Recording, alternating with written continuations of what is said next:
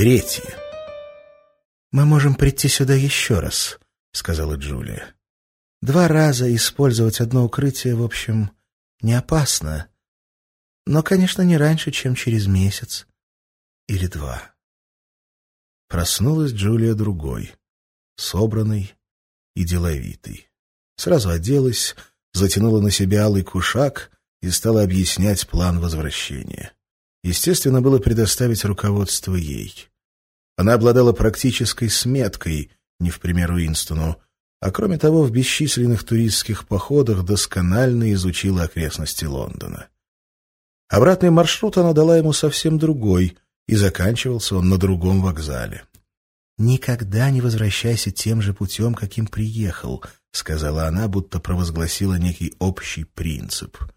Она уйдет первой, а Уинстон должен выждать полчаса. Она назвала место, где они смогут встретиться через четыре вечера после работы. Это была улица в бедном районе. Там рынок, всегда шумно и людно. Она будет бродить возле ларьков, якобы в поисках шнурков или ниток. Если она сочтет, что опасности нет, то при его приближении высморкается. В противном случае он должен пройти мимо, как бы не заметив ее. Но если повезет, то в гуще народа можно четверть часа поговорить и условиться о новой встрече. — А теперь мне пора, — сказала она, когда он усвоил предписание. — Я должна вернуться к девятнадцати тридцати. Надо отработать два часа в молодежном антиполовом союзе, раздавать листовки или что-то такое. Ну, не гадость. Отряхни меня, пожалуйста. Травы в волосах нет? Ты уверен? Тогда до свидания, любимый. До свидания. Она кинулась к нему в объятия, поцеловала его почти иступленно, а через мгновение уже протиснулась между молодых деревьев и бесшумно исчезла в лесу. Он так и не узнал ее фамилию и адрес, но это не имело значения. Под крышей им не встретиться и писем друг другу не писать. Вышло так, что на прогалину они больше не вернулись. За маем только раз удалось побыть вдвоем. Джулия выбрала другое место — колокольню разрушенной церкви в почти безлюдной местности, где 30 лет назад сбросили атомную бомбу. Убежище было хорошее, но дорога туда очень опасна. В остальном они встречались только на улицах, каждый вечер в новом месте и не больше, чем на полчаса. На улице можно было поговорить, более или менее. Двигаясь в толчье по тротуару, не рядом и не глядя друг на друга, они вели странный разговор, прерывистый, как мигание маяка. Когда поблизости был телекран или навстречу шел партиец в форме, разговор замолкал, потом возобновлялся на середине фразы. Там, где они условились расстаться, он резко обрывался и продолжался снова, почти без вступления, на следующий вечер. Джулия, видимо, привыкла к такому способу вести беседу. У нее это называлось разговором в рассрочку. Кроме того, она удивительно владела искусством говорить, не шевеля губами. За месяц, встречаясь почти каждый вечер, они только раз смогли поцеловаться. Они молча шли по переулку. Джулия не разговаривала, когда они уходили с больших улиц. Как вдруг раздался оглушительный грохот — Мостовая всколыхнулась, воздух потемнел, и Уинстон очутился на земле, испуганный, весь в ссадинах. Ракета, должно быть, упала совсем близко. В нескольких сантиметрах он увидел лицо Джулии, мертвенно-бледное, белое, как мел. Даже губы были белые. Убита? Он прижал ее к себе, и вдруг оказалось, что целует он живое, теплое лицо — только на губах у него все время какой-то порошок. Лица у обоих были густо засыпаны алебастровой пылью. Случались и такие вечера, когда они приходили на место встречи и расходились, не взглянув друг на друга. То ли патруль появился из-за поворота, то ли зависал над головой вертолет. Не говоря об опасности, им было попросту трудно выкроить время для встреч. Уинстон работал 60 часов в неделю — Джулия еще больше. Выходные дни зависели от количества работы и совпадали нечасто. Вдобавок у Джулии редко выдавался вполне свободный вечер. Удивительно много времени она тратила на посещение лекций и демонстраций, на раздачу литературы в молодежном антиполовом союзе, изготовление лозунгов к неделе ненависти, сбор всяческих добровольных взносов и тому подобные дела. «Это окупается», — сказала она. «Маскировка. Если соблюдаешь мелкие правила, можно нарушать большие». Она и Уинстона уговорила пожертвовать еще одним вечером, записаться на работу по изготовлению боеприпасов, которую добровольно выполняли во внеслужебное время усердные партийцы. И теперь раз в неделю, изнемогая от скуки, в сумрачной мастерской, где гуляли сквозняки и унылый стук молотков мешался с телемузыкой, Уинстон по четыре часа свинчивал какие-то железки, наверное, детали бомбовых взрывателей. Когда они встретились на колокольне, пробелы в их отрывочных разговорах были заполнены. День стоял знойный, в квадратной комнатке над звонницей было душно и нестерпимо пахло голубиным пометом. Они сидели на пыльном полу, замусоренным хворостинками, и разговаривали. Иногда один из них вставал и подходил к окошкам, посмотреть, не идет ли кто. Джулии было двадцать шесть лет. Она жила в общежитии еще с тридцатью молодыми женщинами. Все провоняло бабами. «Да чего я ненавижу баб», — заметила она мимоходом. А работала, как он и догадывался, в отделе литературы на машине для сочинения романов. Работа ей нравилась. Она обслуживала мощный, но капризный электромотор. Она была неспособной, но любила работать руками и хорошо разбиралась в технике. Могла описать весь процесс сочинения романа, от общей директивы, выданной плановым комитетом, до заключительной правки в редакционной группе. Но сам конечный продукт ее не интересовал. «Читать неохотница», — сказала она. Книги были одним из потребительских товаров, как повидло и шнурки для ботинок. О том, что происходило до 60-х годов, воспоминаний у нее не сохранилось, а среди людей, которых она знала, лишь один человек часто говорил о революционной жизни. Это был ее дед. Он исчез, когда ей шел девятый год. В школе она была капитаном хоккейной команды и два года подряд выигрывала первенство по гимнастике. В разведчицах она была командиром отряда, а в Союзе юных, до того, как вступила в молодежный антиполовой союз, секретарем отделения. Всюду на отличном счету.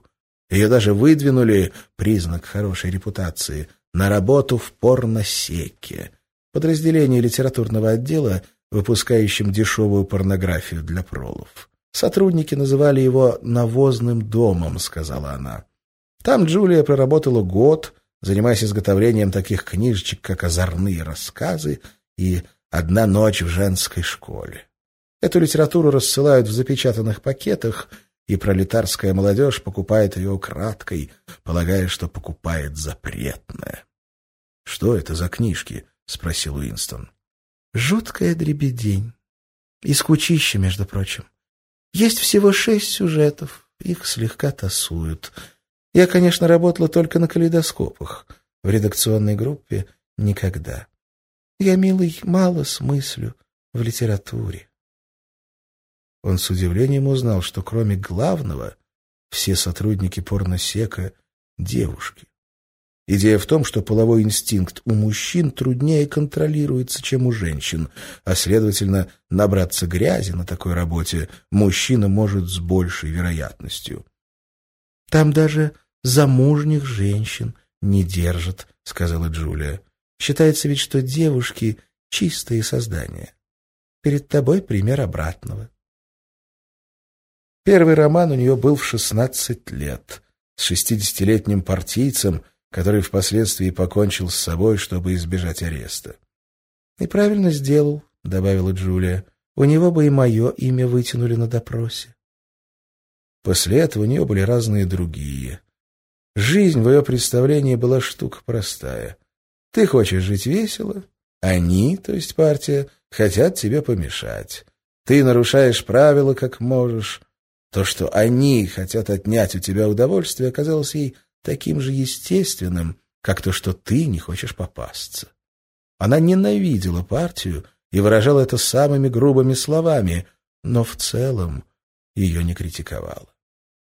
Партийным учением Джулия интересовалась лишь в той степени, в какой оно затрагивало ее личную жизнь. Уинстон заметил, что и новоязовских слов она не употребляет, за исключением тех, которые вошли в общий обиход. О братстве она никогда не слышала и верить в его существование не желала.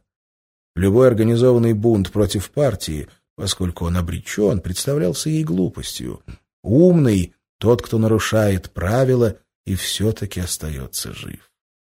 Уинстон рассеянно спросил себя, много ли таких, как она, в молодом поколении.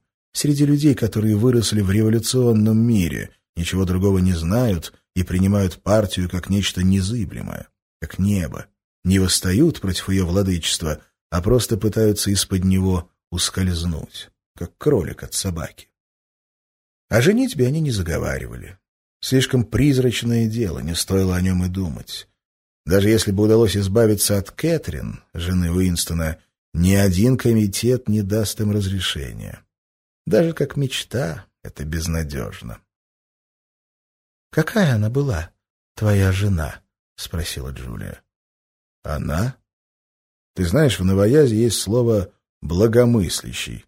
Означает «правоверный от природы», неспособный на дурную мысль. «Нет, слова не знаю, а породу эту знаю, и даже очень». Он стал рассказывать ей о своей супружеской жизни, но, как ни странно, все самое главное она знала и без него. Она описала ему да так, словно сама видела или чувствовала, как цепенела при его прикосновении Кэтрин, как крепко обнимая его, в то же время будто отталкивала изо всей силы. С Джулией ему было легко об этом говорить, да и Кэтрин из мучительного воспоминания давно превратилась всего лишь в противное. Я бы вытерпел, если бы не одна вещь. Он рассказал ей о маленькой холодной церемонии, к которой его принуждала Кэтрин всегда в один и тот же день недели. Терпеть этого не могла, но помешать ей было нельзя никакими силами. У нее это называлось... Никогда не догадаешься. «Наш партийный долг», — без промедления отозвалась Джулия. «Откуда ты знаешь?» «Милый, я тоже ходила в школу. После шестнадцати лет раз в месяц беседы на половые темы. И в Союзе юных. Это вбивают годами. И я бы сказала, во многих случаях действует. Конечно, никогда не угадаешь. Люди — лицемеры. Она увлеклась темой. У Джулии все неизменно сводилось к ее сексуальности и когда речь заходила об этом, ее суждения бывали очень проницательны. В отличие от Уинстона, она поняла смысл пуританства, насаждаемого партией. Дело не только в том, что половой инстинкт творит свой собственный мир, который не подвластен партии, а значит, должен быть по возможности уничтожен.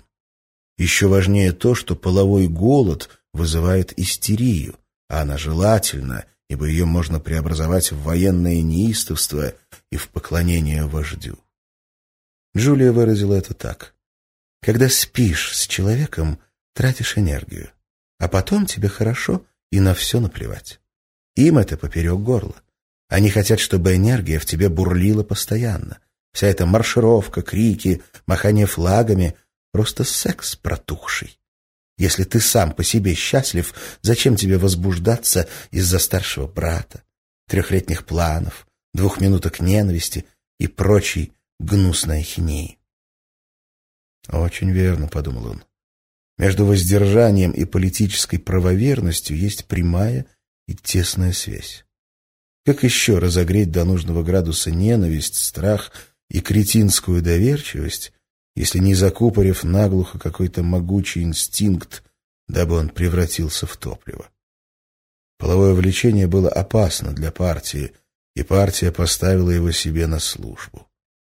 Такой же фокус проделали с родительским инстинктом. Семью отменить нельзя.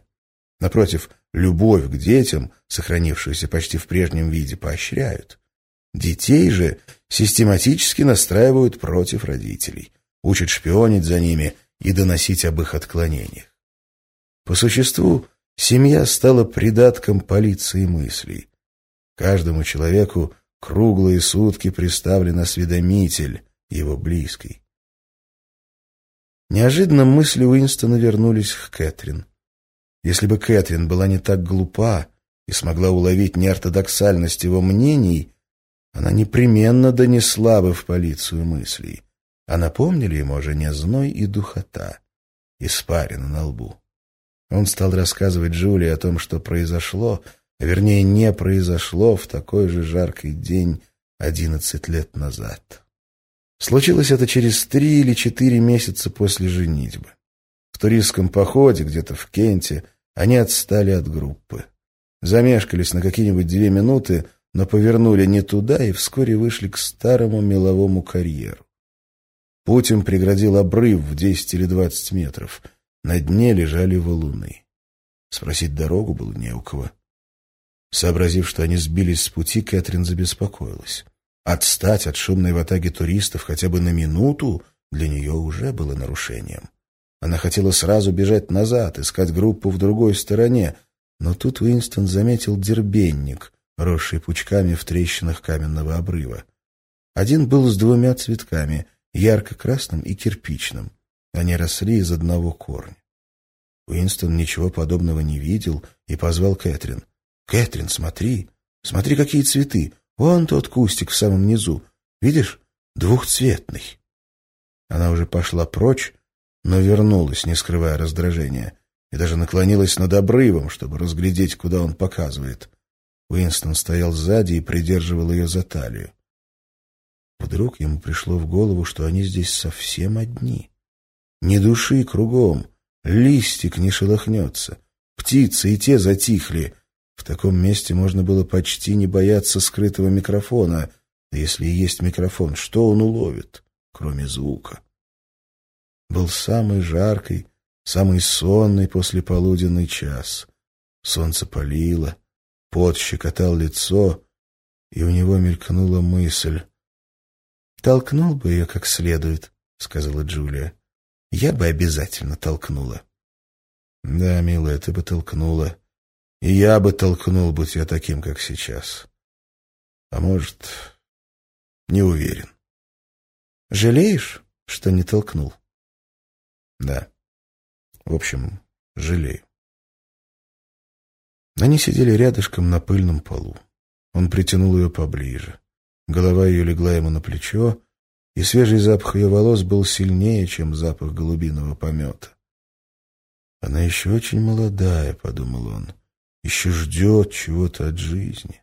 Она не понимает, что, столкнув неприятного человека с кручи, ничего не решишь. По сути, это ничего бы не изменило. Тогда почему жалеешь, что не столкнул? Только потому, что действие предпочитаю бездействию. В этой игре, которую мы ведем, выиграть нельзя. Одни неудачи лучше других, вот и все. Джулия упрямо передернула плечами. Когда он высказывался в таком духе, она ему возражала. Она не желала признавать законом природы то, что человек обречен на поражение. В глубине души она знала, что приговорена, и рано или поздно полиция мыслей настигнет ее и убьет, но вместе с тем верила, будто можно выстроить отдельный тайный мир и жить там, как тебе хочется. Для этого нужно только везение, да еще ловкость и дерзость. Она не понимала, что счастья не бывает, что победа возможна только в отдаленном будущем, и тебя к тому времени давно не будет на свете, что с той минуты, когда ты объявил партии войну, лучше всего считать себя трупом. «Мы покойники», — сказал он. «Еще не покойники», — прозаически поправила его Джулия. «Не телесно. Через полгода, через год, ну, предположим, через пять. Я боюсь смерти. Ты молодая, и, надо думать, боишься больше меня. Ясно, что мы будем оттягивать ее как можем, но разница маленькая. Покуда человек остается человеком, жизнь и смерть одно и то же. Тьфу, чепуха. С кем ты захочешь спать, со мной или со скелетом? Ты не радуешься тому, что жив? Тебе неприятно чувствовать, вот я, вот моя рука, моя нога, я хожу, я дышу, я живу. Это тебе не нравится?» Она повернулась и прижалась к нему грудью. Он чувствовал ее грудь сквозь комбинезон, спелую, но твердую. Его тело будто переливалось молодость и энергией из ее тела. «Нет, это мне нравится», — сказал он. «Тогда перестань говорить о смерти. А теперь слушай, милый, нам надо условиться о следующей встрече. Свободно можем поехать на то место, в лес. Перерыв был вполне достаточный. Только ты должен добираться туда другим путем. Я все уже рассчитала. Садишься в поезд, подожди, я тебя нарисую. И практично, как всегда, она сгребла в квадратик пыль на полу и хворостинкой из голубиного гнезда стала рисовать карту.